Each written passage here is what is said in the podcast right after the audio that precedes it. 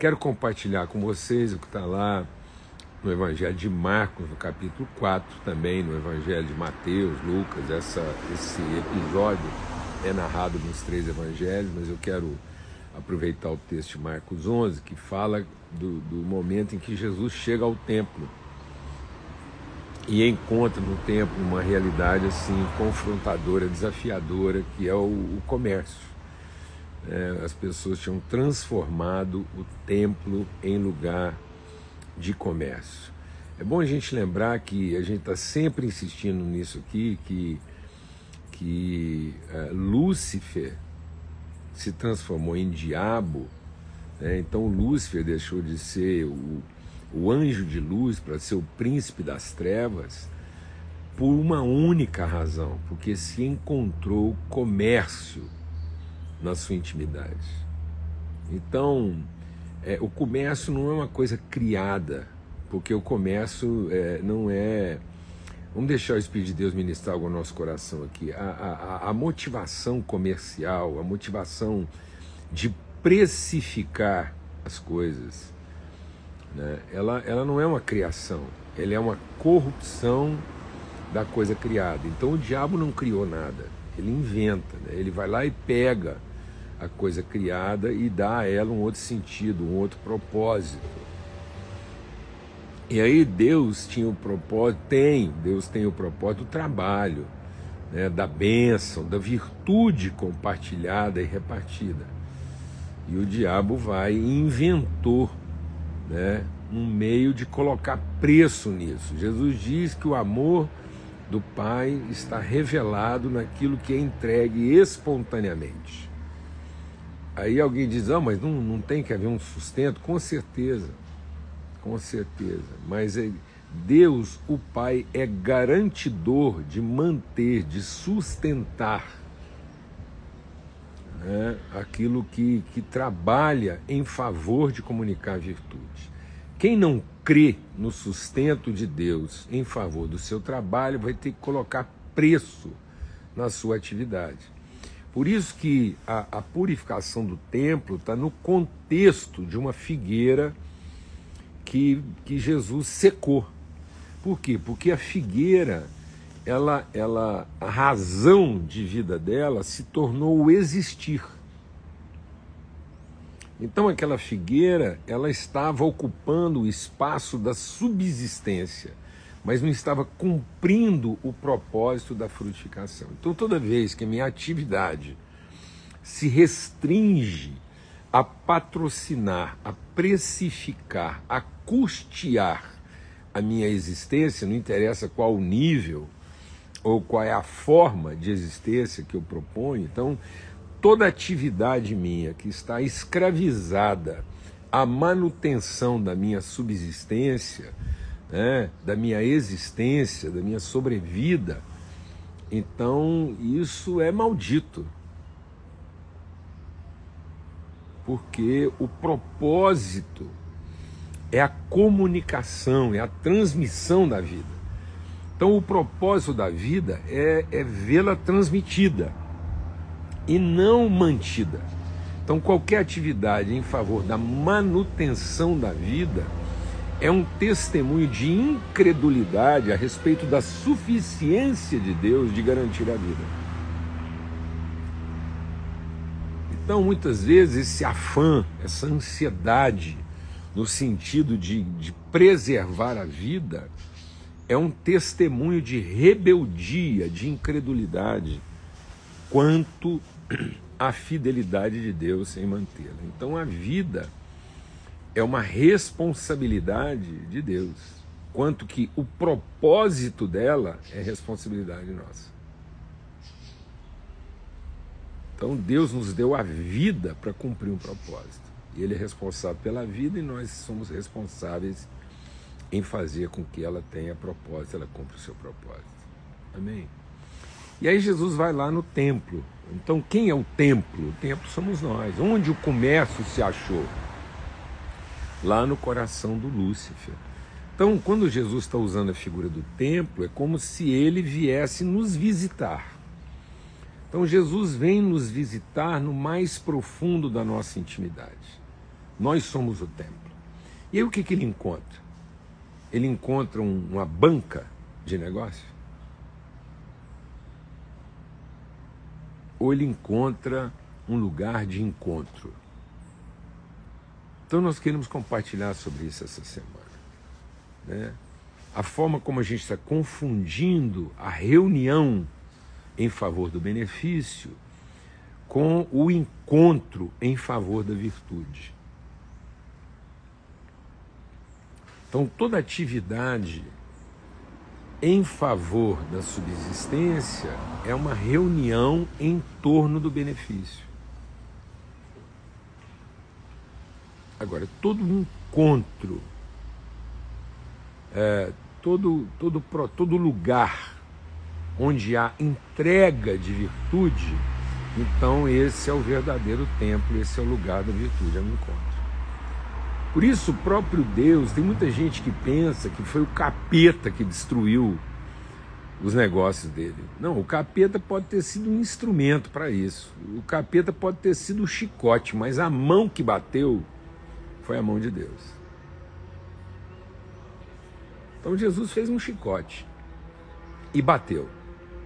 Bateu até destruir, desfazer tudo aquilo. Então não pense que algumas coisas na nossa vida foram destruídas pelo capeta. Não, ele pode ter sido o chicote, mas a mão que bateu, a mão que derrubou, a mão que desfez esse lugar de comércio foi a mão do Pai. Porque não foi para isso que ele nos fez. Deus nos fez para ser um lugar de encontro e não de reunião. No nosso interior não pode haver a, a reunião das conveniências. Nosso coração não é para reunir conveniências. Nossa, nosso coração não é uma loja de conveniências. É um lugar de encontro. E muitas vezes nós estamos nos reunindo em torno das conveniências, mas não estamos nos encontrando no lugar das virtudes. Amém. O lugar das, das, virtudes é o lugar onde há um encontro entre pessoas e elas compartilham de si. Por isso que no lugar do encontro, Jesus diz: Esse é meu corpo que é entregue por amor de vocês. Então só não é comércio quando há uma comunicação, uma transmissão de virtude e não uma precificação do benefício. A precificação, se eu vou lá e pago o preço do benefício, não quer dizer que se configurou o encontro. Quer dizer que se configurou uma reunião. Eu posso me reunir, entrar na fila, para depois, no devido tempo, pagar o preço do benefício que me interessa. Agora, o encontro não. O encontro, eu não carrego uma moeda, eu carrego uma virtude. E eu não faço uma transação comercial em que eu pago o preço do benefício que me interessa. Eu entrego de mim mesmo. Então, toda vez que naquilo que eu estou fazendo, eu estou entregando, eu estou transmitindo, a pessoa vai receber alguma coisa de mim e não através de mim.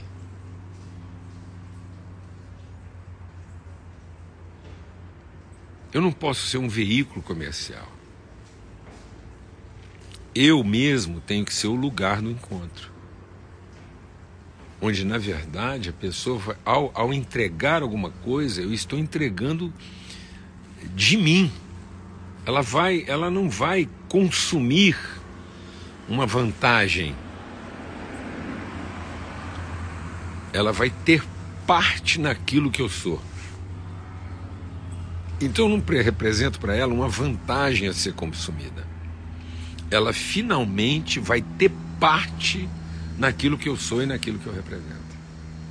Então, se nós não estamos tendo parte na vida um do outro, é porque nós não somos parte um do outro. Então, uma coisa é eu, eu, é eu desfrutar das vantagens da reunião. Outra coisa é eu, eu participar de um encontro onde, ao final, nós somos uma pessoa só, porque agora nós temos parte um com o outro e não apenas recebemos benefícios um através do outro. Então não queira receber benefícios através de alguém se você não quer ser parte desse alguém. Não queira tirar vantagens dos benefícios que você oferece a alguém se isso não configura uma entrega de virtude que vai fazer com que agora nós tenhamos parte na vida um do outro. E um e o outro possam representar a mesma natureza e a mesma virtude. Amém. Glória a Deus. A gente só começou o assunto. A partir de amanhã a gente vai refletir um pouco mais sobre essa questão do encontro, o que que isso representa.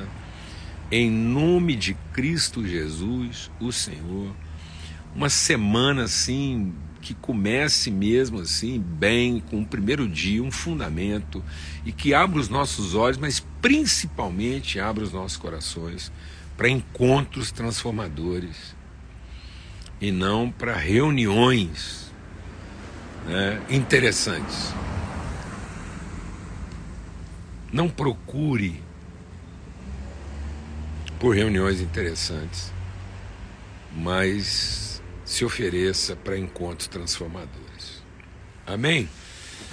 Então, nesse sentido, nós estamos aí em campanha desde o dia 12. É, nós estamos juntos aí no empenho.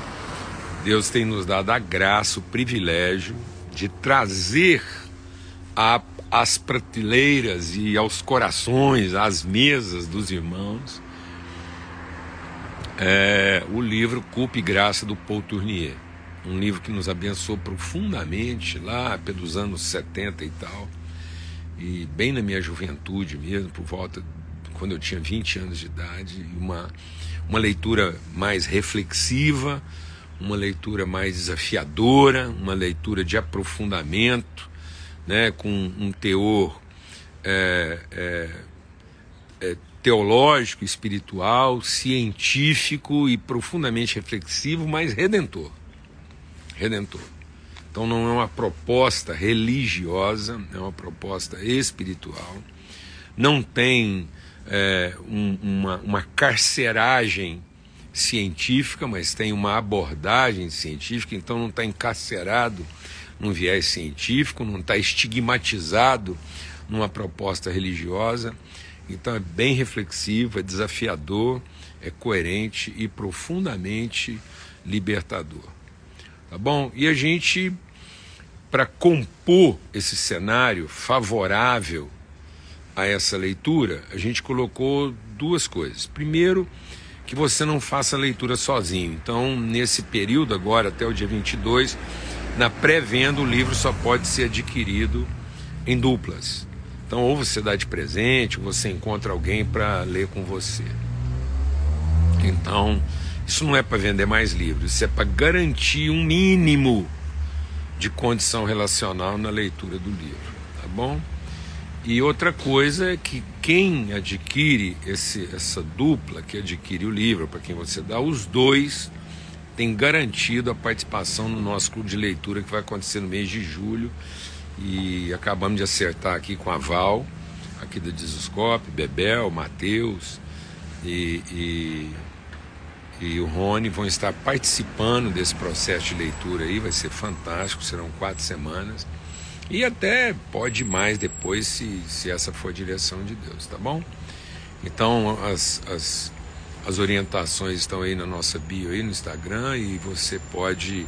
Qualquer dúvida, qualquer dúvida, você escreve pra gente e o pessoal está se mobilizando para superar qualquer desafio. Tá bom? o pessoal está aqui, carro passando, virando, estacionando, mas agora, viu? Até amanhã, se Deus quiser. Forte abraço.